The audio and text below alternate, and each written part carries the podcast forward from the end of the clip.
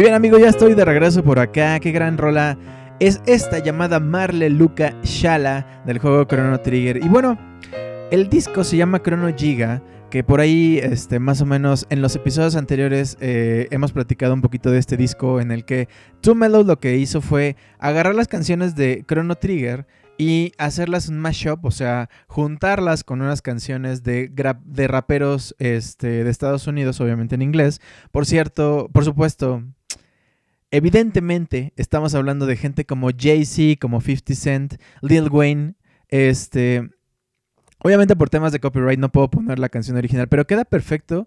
Este, las tonadas que les dio a estas canciones de Chrono Trigger con las canciones, con el rapeo intenso de Jay-Z de 50 Cent. Queda bastante bueno. Luda Chris creo que también por ahí está involucrado.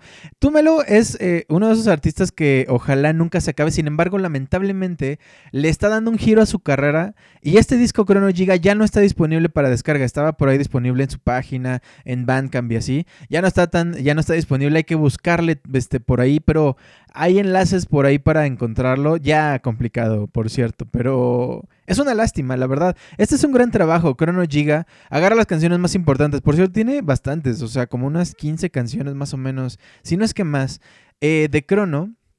Tenemos esta que es como el tema principal, tenemos el tema de batalla, por supuesto los temas tristes, que no puedo spoilear, pero cuando muere cierto personaje, cuando eh, cierto robot se rompe. No, o sea, esos temas principales, el tema, por ejemplo, cuando estás viendo el mapa, ese es un temazo. Y lo que hace este Tumelo es justamente agarrar esa pieza y ponerle un rap acá bien delicioso.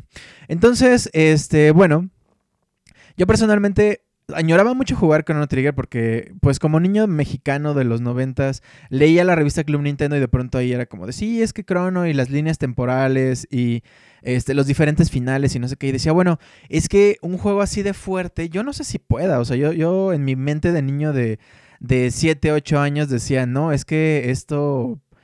Esto es, esto es demasiado, ¿no? Esto es demasiado para mí. Yo veniendo de un mundo de jugar Mario, por ejemplo, que era de llegar de punto A a punto B, o de jugar un poquito Zelda, que Zelda me costaba un poquito de trabajo, llegarle a algo tan complejo a un RPG decía, no, es que esto es brutal, o sea, no, jamás en la vida lo voy a poder lograr. La primera vez que pude terminarlo fue ya en la versión del 10, porque hay una adaptación Tú lo puedes comprar, por supuesto, para el Super Nintendo. También hay una versión para móviles y hay una versión para el 10 que salió, este, pues obviamente, para el Nintendo 10. Creo que en el 2010, si no mal recuerdo. Este, y viene todo el juego, viene súper, o sea, adaptado perfecto para las dos pantallas del 10, pero además le añadieron unas animaciones hechas por Akira, Akira Toriyama, que es el creador también de lo de Dragon Ball. Entonces Chrono tiene mucho parecido con Dragon Ball. Entonces Akira Toriyama y su equipo se hicieron estas animaciones para esta este, segunda versión del 10, que también la versión de móvil las tiene. Y eh, adaptaron algunas rolitas también. Y añadieron un, par de finales, o un final si no mal recuerdo, y pues otras actividades por ahí que hacen el juego un poco más llevadero, ¿no? Entonces, vale mucho la pena si tienen chance de jugarlo en el, en el, móvil, si tienen chance de jugarlo en el 10, o si quieren aventarse a comprar la consola o la tienen por ahí y comprar el juego. Está un poquito difícil de conseguir, pero por supuesto que no, no es imposible. Entonces, bueno, les recomiendo un montón entrarle a Chrono. Si no tienen chance de jugarlo, entren en la historia. Si no, entren en la música. De verdad, vale muchísimo la pena. Pueden checar los videos de las animaciones que les digo en YouTube. De verdad, son imperdibles. Es, es muy bonito ver el arte de Akira Toriyama en otro lado. Es muy bonito ver a Crono, este, como, como, como le dicen, como verlo vivo, puedes verlo moviéndose, los personajes haciendo estas acciones icónicas del juego, se ve impresionante. Y bueno, esto fue Marle, Luca y Shala del juego Chrono Trigger. Bueno, pues nos vamos a ir ahora este, a ver, déjenme, déjenme leo. Por cierto, en Crono está bien padre, este, una de las características que a mí más me voló la cabeza de Crono es la continuidad, o sea, cómo, cómo tenían pensado perfecto todo lo que iba a pasar. Pues obviamente estamos hablando de pasado, presente y futuro. Entonces tú estás en el presente y las acciones del futuro obviamente impactan en el presente y en el presente puedes ver acciones o puedes ver momentos que impactarán a tu futuro. Y obviamente en estas tres etapas puedes ver como cosas, por ejemplo, una iglesia que estaba por ahí destruida, la puedes ver ya construida en el futuro, pero tienes que hacer ciertas acciones para que eso pase. O un bosque que en el presente conoces, en el pasado no existe, entonces tienes que ir al pasado para ver cómo se formó ese bosque, quién lo hizo, por qué, qué es lo que tienes que hacer ahí. Entonces me parece súper interesante eh, esto. Pero bueno, otro de los juegos icónicos, no tanto por la historia, más bien, creo que lo que es icónico es la película. Bueno, el juego también, aunque no sé si sea tan conocido. Pero bueno, estoy hablando por supuesto del juego de Batman, el Batman. Pero antes, antes de irnos a la mera diversión, espera un segundo. Síguenos en Spotify, nos puedes encontrar como The Game Collective. Ahí podrás encontrar este episodio, así como los anteriores, los anteriores episodios de Game Collective y The Game Collective Music, con lo mejor de la música de los videojuegos. Y puedes encontrar ahí también la información de todas las rolas que las que hablamos, de todos los juegos de los que hablamos, el enlace para poder descargar la rolita y pues ya sabes, te la puedes poner este, de despertador, puedes ponértelo de cuando alguien te llama que suene el tema del Batman, por ejemplo, como tú quieras, ahí las puedes encontrar. Muchas gracias, síguenos y comparte. Y bueno amigos, eh, les platicaba que vamos a escuchar ahora una rolita del Batman, el Batman. en este juego este juego que salió para el Nintendo Entertainment System en 1989, seguimos las aventuras de Batman de la primera película de Tim Burton, que por cierto me da mucha risa, como el traje de Batman no le deja mover el cuello a Michael Keaton, que está en ese momento interpretando a Batman. Se pone el traje y tiene que mover todo el torso porque no puede, no puede mover el cuello por el traje. Es tan, tan rígido ese traje que no le permite. Entonces, hay ciertas acciones dentro de la película que como que no puede, como que brincar le cuesta, como que reírse le cuesta, como que, no sé, está súper chistoso y la capa además. Todo se ve que es pesadísimo el traje y no se puede mover bien. Eso no pasa en el juego. En el juego puedes brincar, es más, te puedes agarrar de las paredes y brincar de un lado a otro. Puedes matar, este, bueno, pegarle a los malos y, y moverte con una agilidad así impresionante. Está muy bonito este juego. Les digo que sigue las aventuras de esta primera película de Batman. Sin embargo, hay cosas, por supuesto, que cambian. Eh, sale, por supuesto, el guasón de Nicholas. Eh, ay, ¿cómo se llama? Jack Nicholson, perdón, no es Nicholas, es Jack Nicholson.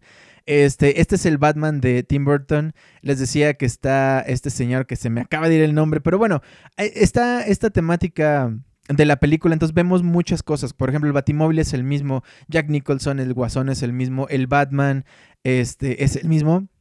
Pero hay diferencias, por ejemplo, los jefes no son los mismos. Te topas, por ejemplo, con un jefe que como que es una avispa Obviamente es una persona con un traje y tiene como que unos motores en la espalda y anda volando y lo tienes que matar. Luego peleas contra una máquina también, que el guasón como que medio hackeó y así. El juego tiene una paleta de colores súper padre. Bueno, a ver, claro, estamos hablando del NES, o sea, de la, de la época de los meros pixeles, o sea, piensen en Mario Bros, piensen en el primer Celdita, o sea, estamos hablando de pixeles. Entonces, un juego de este, de este tamaño ver los pixeles de cómo lo lograron, cómo la ciudad revive. Es una ciudad muy oscura, pero tiene muchos colores, pero como opacos. Luego ves a Batman, tiene el traje moradito para pues, no verse negro y que no se pierda. Está moradito. Hagan de cuenta que la capa tiene un morado oscuro y todo el trajecito del enfrente tiene un morado claro, las botas oscuras, eh, eh, eh, las, las, mallitas este, claras. En fin, hacen estos contrastes para que se vea perfecto y se nota el trabajo detrás fue impresionante. O sea, cada detalle de cada enemigo. Te encuentras enemigos azules, verdes y morados y amarillos, pero con estas distinciones de hacerlo más oscuro claro para que se vean esos detalles, se me hace brutal. Y la ciudad te encuentras paredes también de todos los colores. De verdad es una paleta aprovechadísima. En este juego se ve impresionante. ¿Y qué digo de la música? Este tema es el primer tema que escuchamos en el primer escenario. De esta calidad, es de la, de la, de esta calidad tiene este, la música dentro del juego, no tiene madre. Hay temas que de pronto se parecen mucho, pero de verdad eh, jugarlo con esos temas de fondo es una locura. Entonces, bueno, entre la paleta de colores que tiene este, las características o las, mm, ¿cómo decirlo? Los visuales de la película de Tim Burton, este, la música, o sea, de verdad es un juego imprescindible. Si no lo han tenido chance de jugar, véanse unos videos o, chequenlo, de verdad vale muchísimo la pena. Entonces, bueno, Vámonos pues con esta rola que se llama Clinging Out the Axis del juego Batman, este juegazo que les decía que salió para el Nintendo Entertainment System, la primer consola casera de Nintendo por allá de 1989 y cuyo compositor original es Naoki Kodaka y el remixer es Mide. Esta carrolita la puedes encontrar en el disco Dwelling of Duels March, March, Marcho, March 2014, eh, Sunsoft. Recordamos que Sunsoft era una super empresa que hacía un montón de juegos para todas las consolas, pero bueno, eso, eso es para otro momento de la historia de los videojuegos. Vámonos pues con esto, Cleaning Out the Axis, y vuelvo con ustedes.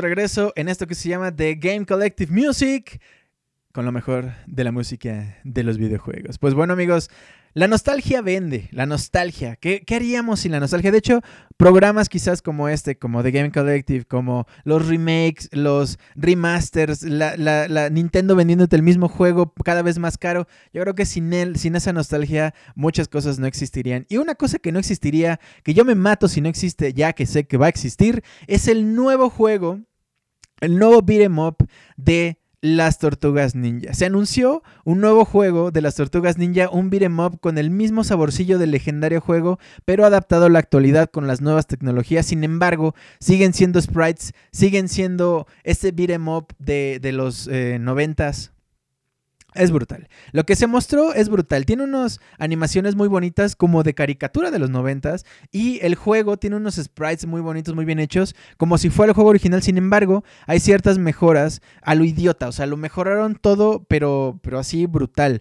Los sprites de las tortugas en el juego anterior lo único que cambiaba eran las armas, por supuesto, y el, el este, pues no sé, el visor este, que tenían que, ya saben, que las tortugas se distinguen porque cada uno tiene un color y cada uno tiene un arma. Ahora lo que pasa es que las poses, sin que se muevan, son diferentes. Cuando corren, la, animación es diferente de cada una de las tortugas. La, el uso de las armas, por supuesto.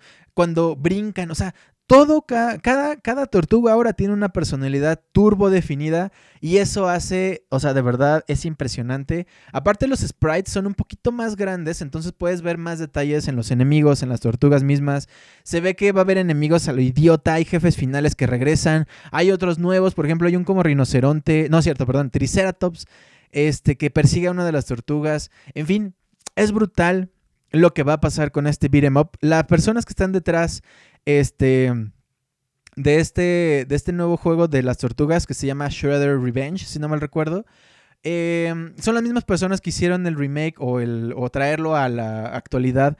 Eh, Street of Rage, este beat'em up que también eh, pues es uno legendario que trajeron a la actualidad y que también remasterizó. Bueno, no es que no es remaster, es lo trajeron a la actualidad. O sea, es un nuevo juego, pero con ese saborcillo de antes. Entonces, de verdad va a ser un trabajo súper responsable. Espero que lo tengamos pronto en nuestras manitas calientes y sudadas porque se ve brutal en los videos. Entonces, bueno, entre los sprites, la música nueva, los enemigos nuevos, está bien padre este nuevo juego y bueno, vale la pena recordar este, este legendario juego llamado Teenage Mutant Ninja Turtles Tournament Fighters. También recordemos que está el Turtles in Time. También recordemos que está el otro que no me acuerdo cómo se llama. Pero bueno, vamos a escuchar esta rola que se llama Caramba Kawabonga. Este juego que salió para el NES en 1994 en Super Nintendo. En Super Nintendo. En 1994 en Super Nintendo. El Super, no, no es cierto. Van a decir que me trabé en el Zoom, pero no. Eh. El compositor original es Kazuhiko Uehara y el remixer es Harmsing. Esta rola también la puedes encontrar en Dueling of Duels, pero en el disco June 2015 Jazz, porque por supuesto esta es una rola de jazz. Vamos a escuchar esta rolita de jazz y pues regreso con ustedes Jazz Mero, que regresa con ustedes con unas jazz rolitas. No, ya, perdón. Vámonos pues con esto y regreso con ustedes.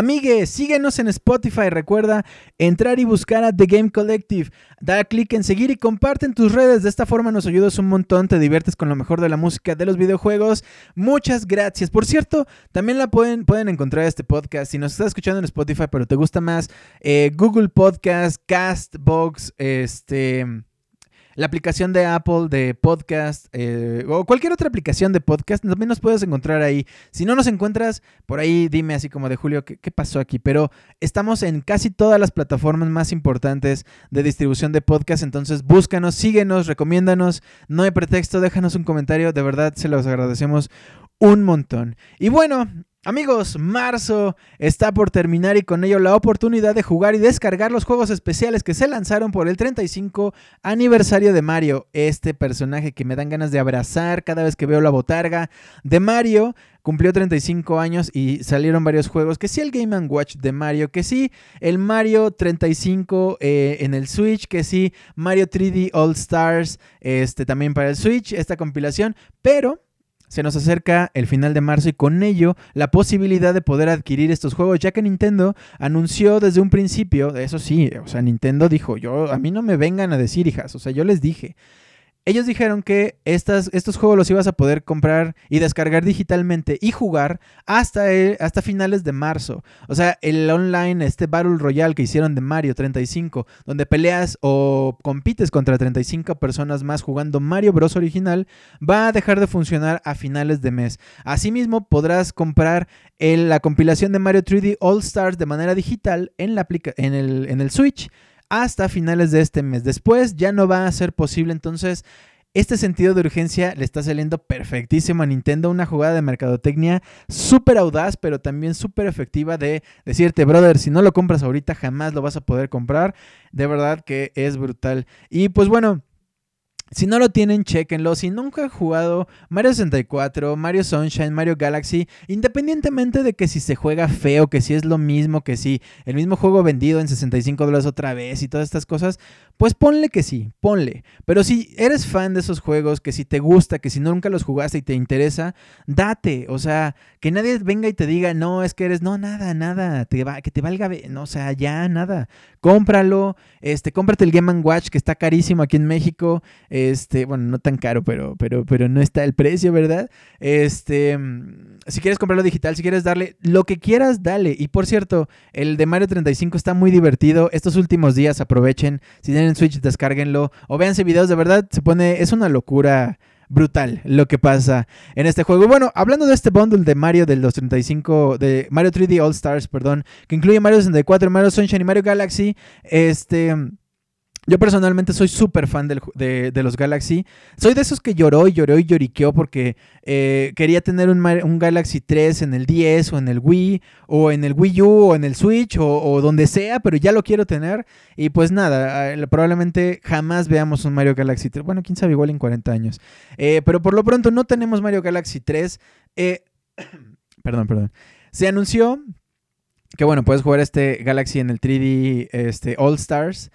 Y por ahí había rumores de que a lo mejor iban a sacar el Mario Galaxy 2 como DLC, que a lo mejor sí ibas a tener la posibilidad de jugarlo o no. Pero mientras tanto, nos quedamos con este Mario Galaxy. Ojalá algún día anuncien el Galaxy 3, ojalá algún día anuncien que puedes jugar el Galaxy 2. Yo soy súper fan de las, de, las dinámicas que puedes hacer con la gravedad, con los power-ups que te dan las nubes, este, la, la posibilidad de volar. O sea, todo en Galaxy es impresionante, súper bonito, muy bien hecho es un juego imperdible. Entonces, bueno, para recordar esta serie de Galaxy, nos vamos a ir ahora con esta rolita llamada Adventures in Battle Rock Galaxy del juego Super Mario Galaxy, que salió para el Wii hace 11 años, por allá del 2010. El compositor original es Majito Yokota y, por supuesto, su señoría, su majestad, se hizo presente Koji Kondo también aquí para poder eh, aportar lo más que se pueda en este gran juego. El remixer se llama Hat y pues nos vamos a ir con esto que se llama Adventures in Battle Rock Galaxy, rolita que puedes encontrar en el disco Dwelling of Duels, agosto 2017, con la temática del espacio, o sea, space. ¿eh? ¿Vieron? ¿Vieron mi inglés? ¿Eh? Vámonos.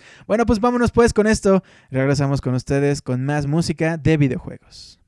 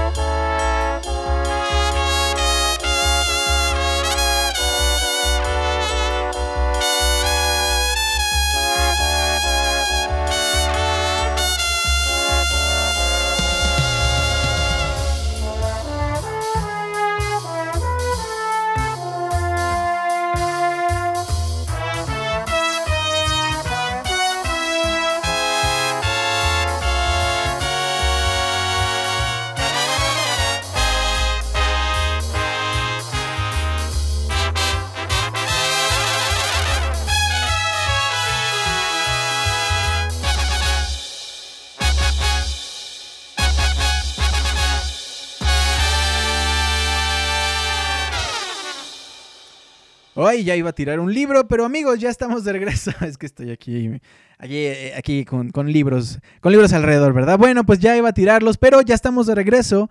Eh, qué gran rola, qué gran rolite, rolite esta de Mario Galaxy. Y pues bueno, nos vamos a ir ahora con otro gran clásico. Es que a ver, a ver, o sea, es de mis favoritos. Ya, ya les dije todo, ya, ya, ¿para qué digo nada? No digo nada. No, no es cierto. Este es uno de mis juegos favoritos, por supuesto. Y fíjense que David Wise, que es el compositor original de esta, pues de toda la serie, de hecho, es ya un compositor legendario dentro del mundo de los videojuegos. Él eh, reconoció que quería replicar cuando estaba haciendo la música para estos juegos, que quería replicar varios sintetizadores para ver cómo se escuchaban. ¿no? Recordemos que eh, antes en, los, en las consolas, pues de Super Nintendo, de NES, eh, Sega, por supuesto, hay chips que tienen integrados en la, en la consola este, para que puedan reproducir la música. Entonces se le dan ciertos comandos y se escucha, ¿no? Y, bueno, ya pues, esto es muy básico, pues, pero este, se pueden generar diversas composiciones y ellos quieren, y eh, bueno, los compositores querían como que experimentar de a ver hasta dónde podemos llegar. O sea, puedo tener un sintetizador tal cual tener un sintetizador, podemos tener percusiones, podemos tener una flauta, violines, este, bajos, contrabajos, trompetas, ¿qué podemos hacer, no? Entonces, David Wise quiso replicar varios sintetizadores conocidos eh, de la época.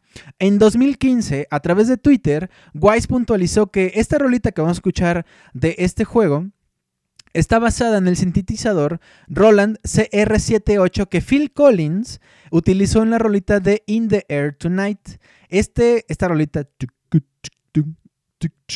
ese sintetizador es el que quería replicar David Wise este, cuando estaba haciendo esta rolita. Y de hecho, si ustedes montan las dos canciones al mismo tiempo, o sea, esta que se llama Joe Boogie y la de In the Air Tonight de Phil Collins, es exactamente la misma base y casi que se escucha igual, por cierto. O sea, que sí logró replicar un poco David Wise lo que se estaba haciendo con otros sintetizadores más profesionales en un chip de una consola de videojuegos. Entonces, eh, si ustedes montan la misma, pues eso, dan la misma sensación, es casi lo mismo, dan un ambiente de tranquilidad por un lado Phil Collins y por el otro David Wise, pues añade este toque con soniditos de pantano, de pronto se escuchan abejas, de pronto unas ranas, las libélulas, ¿no? O sea, si no sabían cómo sonaban las libélulas, así se escuchan, muy parecido a las, a las abejas. Pero bueno, en estos mismos este, videos donde se menciona que estas dos rolitas, o sea, las ponen al mismo tiempo y pues dan a entender que son la misma. No, no es la misma, pero parece mucho. Em, también se emparejan otras dos de la, del mismo juego Diddy's Quest, pero en lo personal la verdad es que no, no se parecen ya tanto. Creo que eso ya es exagerar un poco. Se, sí se distingue mucho cuál es y cuál es, cuál es David Wines, de, Diddy Kong y cuál es Phil Collins con In There Tonight, ¿no? Eh, meten otras de un, un este, cuando peleas con el jefe. Son percusiones está en la misma, en el mismo tempo, se escucha el mismo ritmo, pero no es lo mismo. Caen distintas las percusiones en diferente tiempo. O sea, eso ya, ya me parece como que, como que no. Pero sin duda, va Joe Boogie, In the Air Tonight, si las ponen juntas, en verdad es la misma, es muy parecida. Y bueno, vámonos pues con esta rola que les adelantaba, se llama Bayo Boogie, que también les adelantaba, es del juego Donkey Kong Country 2 Diddy's Kong Quest, este juegazo que salió para el Super Nintendo Entertainment System por allá de 1995, cuyo compositor original es David Wise y el remixer es Ian Martin. Martin, ¿vieron? Martin, Ian Martin. Esta rolita la puedes encontrar en el juego Donkey Kong Country Tree Top Tunes, que hace una compilación. Fíjate que. Ahí se me salió. Es una compilación, fíjate que de diferentes eh, canciones de la saga de Donkey Kong Country. O sea, Donkey Kong Country 1, Donkey Kong Country 2, Diddy's Conquest, Donkey Kong Country 3, Dixie's Double Trouble y también Donkey Kong Country Returns. Vámonos pues con esto, amigos. Rolísima, ¿eh? Rolísima. Súper tranquila para, para, como para que te relajes así. Entonces, bueno, vámonos pues con esto y regreso con ustedes. Ma chère Joséphine, que le monde a changé depuis ma dernière lettre. Ainsi ce soir je prends ma plume. Non pas pour moi me réveiller sur l'époque où nous vivons, mais pour déclarer l'amour qui est dans mon cœur.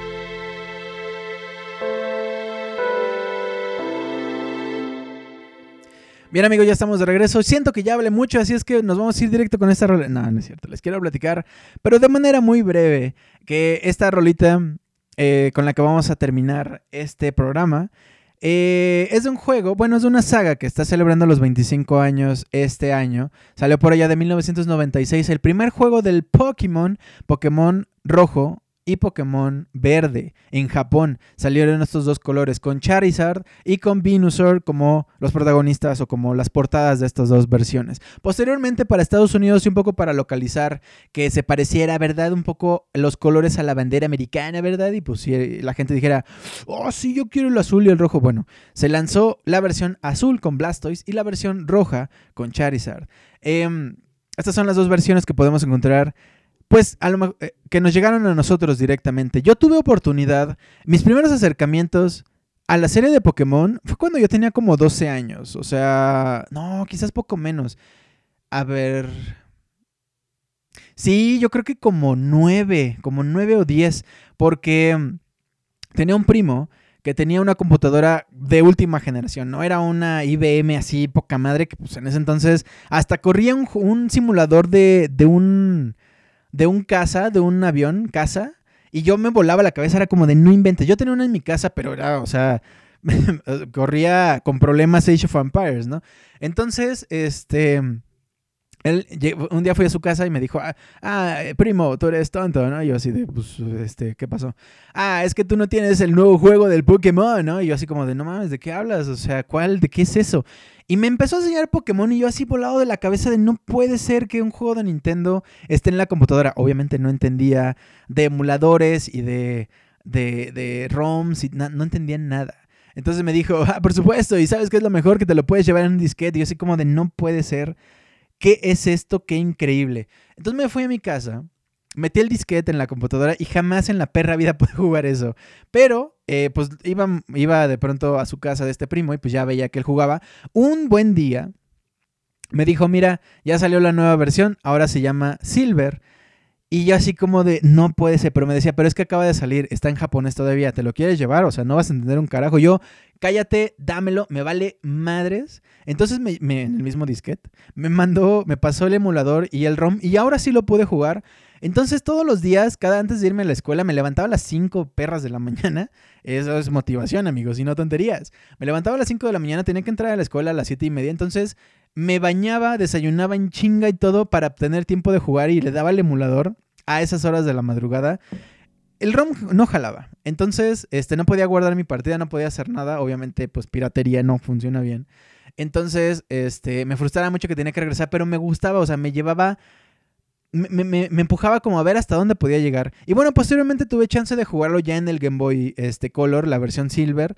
Y la versión roja me voló la cabeza. Después jugué la versión Emerald en el Game Boy Advance, me voló la cabeza. Después jugué Pokémon Emerald, un poquito ya no tanto me voló la cabeza. Después jugué, este, digo, perdón, jugué Pokémon Pearl en el 10 y pues hay más o menos. Después jugué Pokémon X, que creo que es el Pokémon que menos he jugado en mi vida. Y bueno, Después jugamos esta versión hermosa que tenías para el celular, que ha ido evolucionando un montón. Antes nada más podías atrapar, ahora los puedes intercambiar, ahora puedes hasta pelear con ellos, bueno, con tus amigos, pues. Entonces es un juego que ha evolucionado mucho. Estoy hablando, por supuesto, del Pokémon Go y como les dije, ya hablé mucho, así es que vámonos pues con esto que se llama I Forgot My External Battery del juego Pokémon Go. Este juego que salió para móviles en 2016, 5 años ya de Pokémon Go de verdad que brutal. Cuando anunciaron esto, yo vi el anuncio y, o sea, porque pues anuncio, ves el anuncio cuando lo anuncian, ¿no?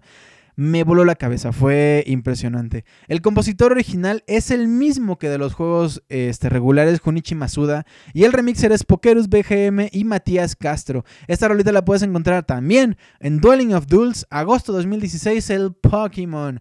Y bueno amigos, los dejo con esta rolita, qué increíble, de verdad, qué brutal todo lo que tiene el Pokémon. Vámonos pues con esto y regreso.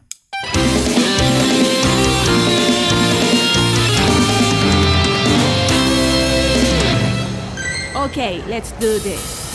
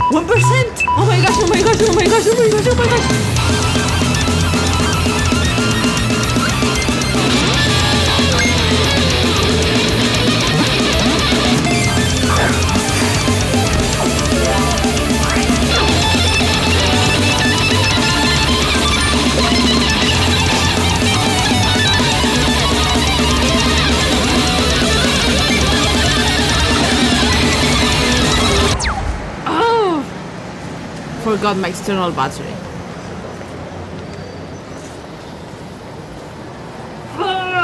Amigos míos, nos acercamos peligrosamente al sol y se nos quemaron las alas. Eh, referencia mitológica impresionante, pero bueno, al final bueno, más bien, hemos llegado ya al final de este programa llamado The Game Collective Music, con lo mejor y más increíble de la música de los videojuegos. Esperamos que todo, de todo corazón, que lo hayan disfrutado. La próxima semana tendremos un nuevo episodio, pero mientras, agradecemos que se hayan quedado con nosotros hasta el mero final. Recuerden recomendarnos con sus amigos, escucharnos una y otra vez para que podamos tener y alcanzar a más gente. Eh, con este gran proyecto que se llama The Game Collective. Bueno amigos, pues nada, me despido, cuídense mucho. Hasta pronto. ゲームコレクティブはコレクティブミュージックを提供します。